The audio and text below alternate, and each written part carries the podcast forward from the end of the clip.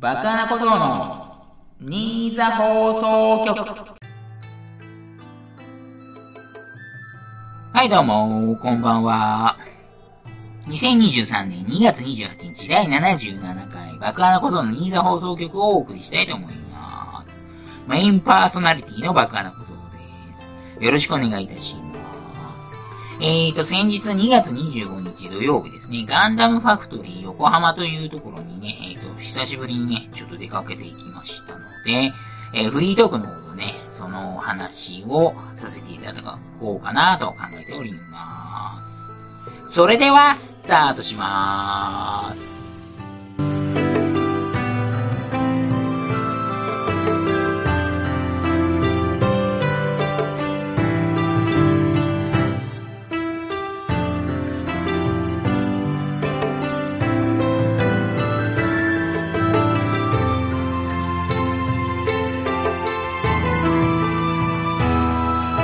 はい、フリートークでーす。えー、それでは予告した通り、えーと、ガンダムファクトリー横浜に行った話をね、させていただこうと思います。えー、港未来のところにありまして、えー、等身大のね、ガンダムが18メートルぐらいらしいですよ。6階建て相当というところなんですが、まあ、入場料1600円でちょっとだけね、高めなんですが、まあ、そこそこね、楽しめるものかなと思いましたね。えっ、ー、とね、手足がね、動いたりする演出とかありましたり、あとは、ナレーションでね、ガンダムのストーリーに沿ったようなナレーション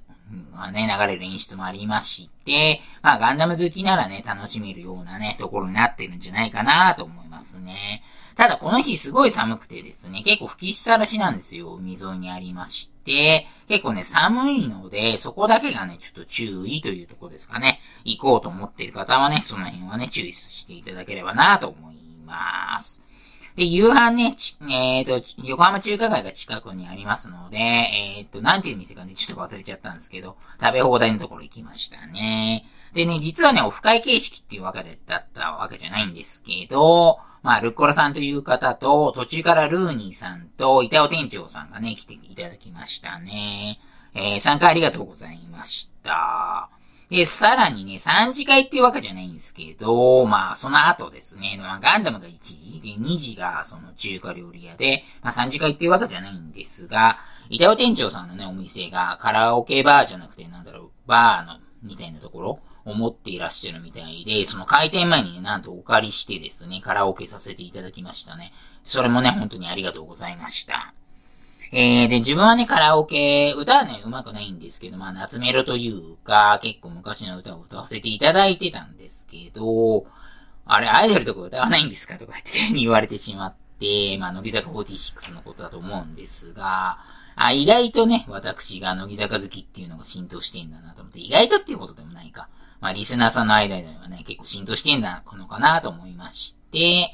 えーと、ジャンピングジョーカーフラッシュっていうね、歌を、歌わせていただきまして、ジャンピングジョーカーフラッシュっていう歌を。最近ほんとこの歌がね、お気に入りですね。まあ、ノリがいい曲なんでね、アップテンポで。えー、大変ね、いいかなと思います。ということで。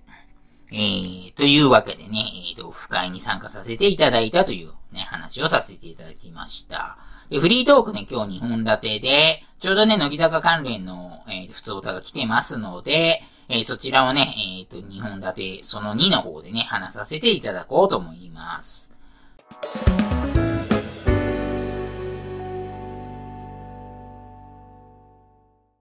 はい、では、フリートークその2ですね。普通歌の方が来ております。えー、ポッドキャストネーム、なぎさつさん、メールありがとうございます。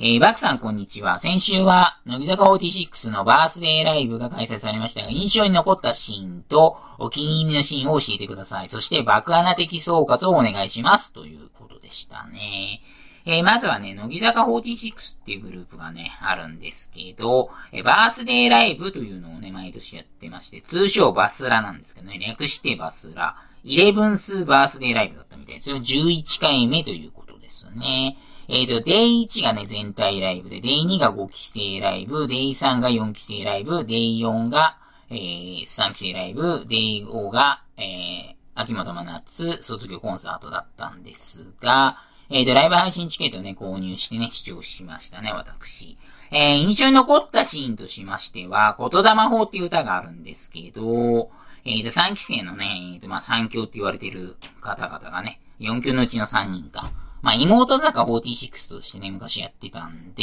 えー、山下久保与田に加えてね、えっ、ー、と、卒業した大園さんっていう方がね、いたんですけど、大園さんのところをね、えー、秋元真夏さんがね、入って歌唱してたんですが、なんかね、お互いに頭をね、なでなでしながらね、結構ね、号泣してたのがね、えー、泣いたりしてたのがね、印象的でしたね。まあ、秋元真夏さんのね、これ卒業コンサートの時だと思うんですけど、で、お気に入りのシーンとしましては、で、ジャンピンジョーカーフラッシュっていう歌で、えっと、筒井さんがセンターなんですが、4期生楽曲でね、筒井さんのね、煽りがね、結構ね、印象的でした。印象的じゃない、こっち。お気に入りでしたですね。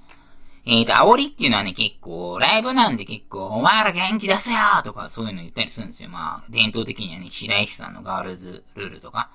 アレーナ騒げみたいな感じで。で山下美月が多分今やってると思うんですけど、そ、そういうのもあって、まあ曲によってね、多分煽り方とか違うんでしょうけど、結構ね、筒井あやめって結構おっとりしてるタイプなんですけどね。元気出してんすか？みたいな感じじゃなくて、もっとなんか口を強かった気するんですけど、結構、あれですね。まあお気に入りって言えばお気に入りですからね。あともう一個ありまして、自己中で行こうっていう歌、斎藤飛鳥さんがセンターだったんですけど、その代わりに菅原さんがやっていて、まあ、多分これ5期生ライブの時だったと思うんですけど、で、最後のポーズでね、あの、親指を自分に向けるみたいなシーンあるんですよ。一番最後に。それをね、菅原さんがやる前に結構5期生全員でね、繋いでいったみたいなところあったんで、そこがなんかね、良かったですね。えー、まあ、総括としましては、えっ、ー、とね、乃木坂46ってね、なんかね、まだまだ終わんない気がしますね。まあ、さすがにあと、うん、どうだろうね、5年、10年っていうのはちょっとね、わかんないかもしんないですけど、まあ、ネタでありましたよね。自分の姪っ子が今1歳なんで、まだ0歳か。まだ0歳なんですけど、まあ、乃木坂に、何？入れさせるっていうか別に入れるとは思ってないんですけど、まあ、なんだか応募だけはさせるみたいなネタあったんですけど、だからそこまではね、ちょっと行くかわかんないんですけど、なんかまだまだ終わんない気しましたね。まあ K-POP とかね強いみたいなんですが、うん、そうっすね。なんか乃木坂はまだまだ強いんじゃないかなと思いましたね。そういうのを感じれたライブでした。まあ、村社会とかね、よく言われるんですけどね。その、乃木坂好きな人たちだけで勝手に盛り上がってるだけっていう意味だと思うんですけど、大村社会っていう乃木坂村で。まあでも現代ではね、結構ね、あらゆる娯楽娯楽とかね、趣向がね、分かれているんで、まあそれで私十分じゃないかと思いますね、むしろ。いいじゃないですか、知ってる人だけで盛り上がれば。って思いますけどねって思いましたわ。あ、それはスポーツとか見てて私思うことなんですけど、まあスポーツとかも結局、それ詳しい人だけだですよねって思ったんで、まあそれにちょっとね、なぞってっていうところですけどね、まあ本当にそうかどうかにしてわかんないですけどね。まあそんな風に感じられましたということで。まあでも、あれですよね、秋元真夏が卒業して本当に新しい乃木坂になるんだなとは思いましたけどね。で、山下美月さんがもう24歳なんで今年で、これでも1年でいなくなっちゃうのかなって考えると、やっぱちょっとだけ不安ありますよね。期待と不安が、みたいな、ありがちなことですけど。まあそんな感じでね、締めさせていただきたいと思います。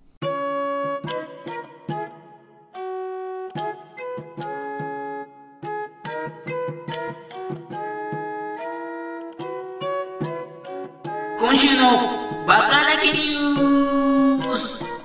はい、今週のバカなけニュースです。えー、このコーナーは、45歳バカな小僧、父72歳、母70歳、祖母96歳で構成されるバカな家の、どうでもいいようなニュースをお送りするようなコーナーとなっております。それでは行きましょう。ヘッドライン。バッチャ、たまにしか出かけないバカに対して心配する。おかんやたらと手袋とマフラーを持たせる。以上ですね。えーと、まあ、これね、全部関連してるんで、えーと、まとめて話してしまいますが、えーと、2月25日私、ガンダムファクトリー横浜というところに行きまして、えー、まあ、久しぶりのお出かけということなんで、えーと、バッチャーがですね、祖母ですね、祖母が、えー、たまにしか出かけないから、余計心配になっちゃうとか言ってきたんですけど、まあその気持ちわかりますけどね、心配していただくのね、本当はありがたいんですよ。でもだからそういうこと言われるからたまにどんどんなっちゃうんじゃないのって思いましたからな、正直。そういえばそうだったわ、なんか。まあ、そんなのね、あのー、本当にアクティブな人だったら別にそんなの無視してね、その、いいっぱい出かけたりするんですけど、私なんかね、いろいろ考えちゃうんで、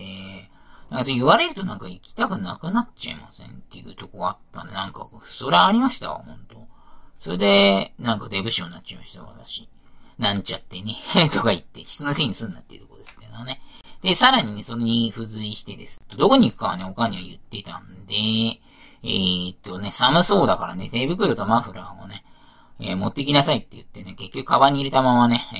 えー、出さなかったんですけど、私使わなかったんですけど、マフラーね、私ほんとしないんですよ。ていうか、一回もしたことないかもしれないですね、人生で。なんか不器用なやつってマフラーしなそうじゃないですか、なんとなくすか。ですけど。巻くの苦手だし、どっかに引っ掛けちゃいそうだし、とかいろいろそういうのもあるんで。まあ、しないんですけど、やたらと持たすんですよね、そういえば昔から。私全く使わなくて、まあ、それ自体はいいんですけど、カバンに詰めてたら、あの、マフラーのね、その、なんていうの、裾みたいなところが、結局やっぱあれでした。カバンのチャックに引っかかっちゃって、チャック壊れちゃいました、カバンの。はははは、みたいな。で、いらんでしょっていうところでしたね。まあでもありがたいですね、そういう風に心配していただけるのは。うん、そうそう、心配すらね、されなくなったらね、もう、私ね、ほんと、孤独に生きていくしかないですからね。まあ、それはそれでね、良かったんじゃないかなと思います。それでは、えー、今週の爆破なきニュースを終了したいと思います。バック 8! はい。バックイズのコーナーとなっております。このコーナーはクイズを送っていただいて、私が回答するという形式のものとなっております。それでは早速、ポッドキャストネーム、ルーニーさんですね。メールありがとうございます。えー、ネタ前の挨拶文。バックさん、そしてニーザ放送局のリスナーの皆様こんばんは。先日のオフ会とビーリでしたが参加させていただきありがとうございました。終始笑っていたルーニーでございますということで。参加ありがとうございました。こちらこそどうも、えーと、来ていただいてありがとうございました。それでは行きましょう。皆さん良い人たちばかりで楽しかったなということでしたが、どうもどうも。ということで、えー、バックイーズということですね。行きましょう。では、問題えー、本日は M リーグから出題しますと。今年で5シーズン目を迎える M リーグ。レギュラーシーズンも佳境になってきたこの時期。現在風林火山が558.1ポイントと盤石のリードを築き上げ首位に立っていますが、過去4シーズンの中でレギュラーシーズンを首位で終えたことがないチームが4チーム存在します。その4チームをすべて答えてくださいということですね。それでは行きましょう。シンキングタイム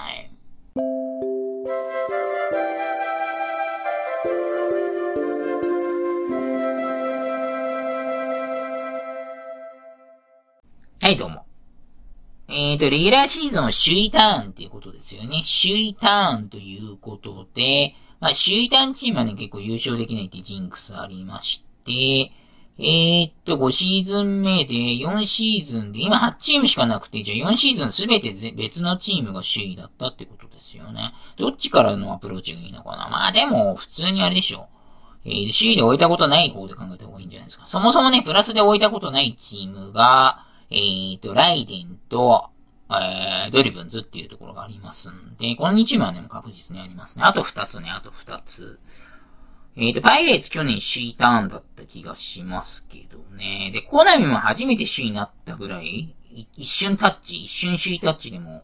暫定首位でも初めてって去年言ってたぐらいなんで、多分コナミもあれじゃないの。えーと、レギュラーシーズンを首位で終えたことないチームに入るんじゃないですか。3チーム来ましたね。あと1個なんだろう、あと1個。俺、あと1個何？あと1個。優勝したことないチームなのかな？いや、でも、アベマズはね、さすがに首位ターンあるはずなんで、え、っと、あと何あったっけ？風林火山っていうこの振りがちょっと怖いっすよね。この振りが、あれなのかな？どっちなんだろう？どっちなんだろう？マジで。ここで出しといて、ここで出てるから違いますよねからのやつかっていうとこっすか。あれでもなんか、あと1チーム何か忘れちゃった。なんか、忘れてるチームあるような気がするんですよね。あ、桜ナイツか。桜ナイツってシーターンあったんだっけ ?2 シーズン目から登場で、去年優勝でいつも上位にいるとか言っていて、あれ、首位弾あったんだっけ？新チームなのに首位だっかどっちだ？やばい、これむずいな。なんすね。いや、全部なんか、あれですね、覚えてないのが良くないんですけど、まあ、アベマズとパイレーツは、あれなんですよ。レギュラーシーズン首位で終えたの覚えてるんで、あと2チームなんだよね、だから。だから、それでなんか首位で終えてないこと確実なチームが、ドリブンズとライデンとコナミなんですよ。そこ3個は決まっていて、あと1個だから3個中1個ですね。セガサミーか、風林火山か桜ナイツから、えっ、ー、と、1個あるはずなんですよ。セガサミって首位ターンあったっけと思って。うんと、大谷近藤で MVP 争いしてた年って多分2シーズン目だと思うんですけど、その時首位通過なんだっけもしかしたら。じゃあ首位通過だね、セガサミが。じゃあ風林火山か桜ナイツか。これ難しいっすね、ほんと。風林火山っていつもバンっていくんだけど、首位通過ってないんじゃないいつも1月かなんかで落ちるから1回。逆、風林火山かだから。えー、っと、2シーズン目風林火山が優勝してて、首位、あれなんですよ。レギュラーシーズン首位で優勝したチームないんで、そう考えると風林火山なんじゃないですか。では、ファイナルアンサー。ドリブンズ、ライデン、コナミ、マージャン、ホワイトクラブ、えー、イークス、風林火山ということで。正解は、チームライデン、赤坂ドリブンズ、コナミ、マージャン、ホワイト、え、桜ナイツえやべ、そっちかそうだっけ？ちなみに各シーズンのレギュラー首位は、あ、初年度が風林火山首位だったのか。で、2年目がフェニックスで、3年目がアベマズで、4年目がパイレーツか。あ、そっか、フェニックス優勝してないんですもんね。まあいいや。そういえば、M リーグの4連単企画をやらない感じでしょうかそろそろレギュラーも終わって、セミが始まってしまいそうなので、募集期間も短くなってくるけど、どうするのかなということですね。いや、なんか、一応検討中ですね。去年の傾向を踏まえて、己の直感を信じることにします。密かに楽しみにしております。ということで、メールありがとうございました。えーとね、M リーガ、M リーグ4連単企画に関しましては、えーと、レギュラーシーズン終了は確か22日なんですよ。レギュラーシーズン終了が確か21か22なんですよ、3月の。なので、まあ3月12ぐらいから募集しようかなって考えてます。では、このコーナーはまだまだ募集しておりますので、どしどしお送りください。あー、休み欲しいなー。毎日がバケーションだろうが。バカな小僧の新座放送局。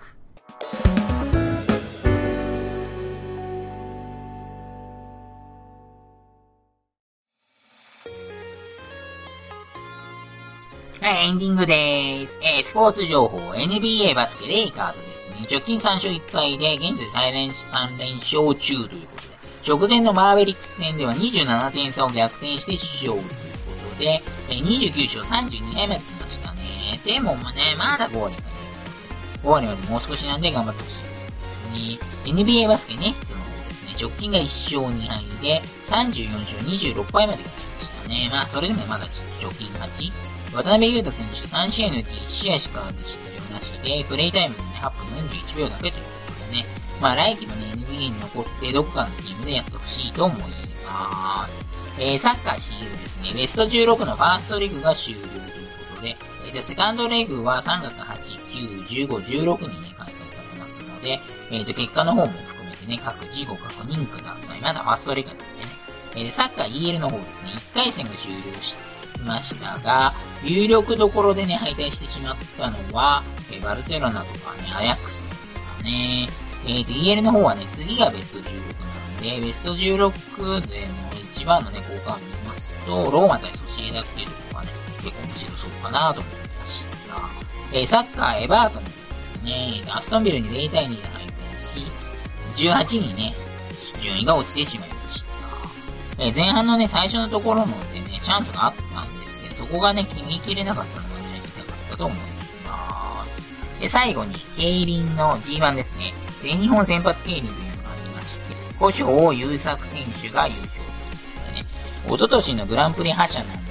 が、最近はね、G1 取るのがね、結構当たり前になってきたような感じですね。安定してきました。えー、車検の方ちょろっとだけ買ったんですけど、外してしまいました。